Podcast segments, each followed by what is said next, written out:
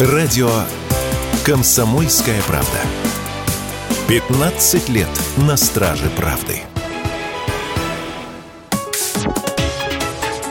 Политика на Радио КП.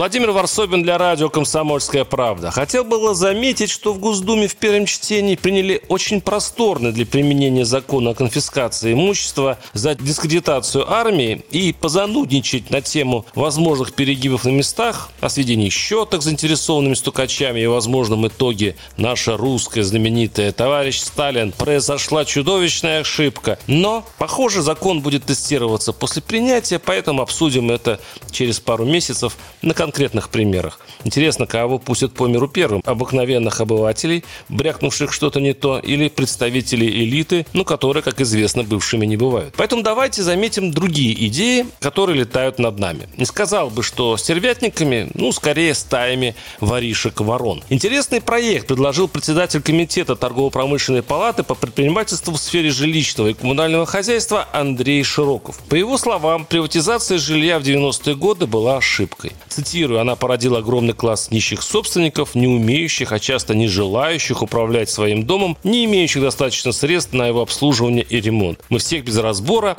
цитирую, загнали в частную собственность и продолжаем загонять дальше с помощью ипотеки, заявил Широков. К счастью, Широков предлагает русской бедноте не банальную конфискацию по обвинению в неудачливости и злонамеренной нищете, а добровольную деприватизацию, чтобы квартиры малоимущих россиян перешли бы в муниципальную собственность. Дескать, муниципалитет и будет нести и всю ответственность за содержание дома. В этой идее радует слово «добровольное». Но возникает много вопросов. Например, почему мы все, даже жильцы новостроек, платим сборы за капитальный ремонт из принципа за себя и за того парня, а проблема домов, не имеющих достаточных средств на ремонт, сохраняется? Почему из-за плохой работы управляющих компаний жильцы должны отписывать городу квартиры? И вообще, что опять задумали наши высоколобые московские аналитики? Вот честно, ведь представить себе в России добровольного деприватизатора, отписывающего квартиру городу, чтобы ему починили подъезд, ну невозможно.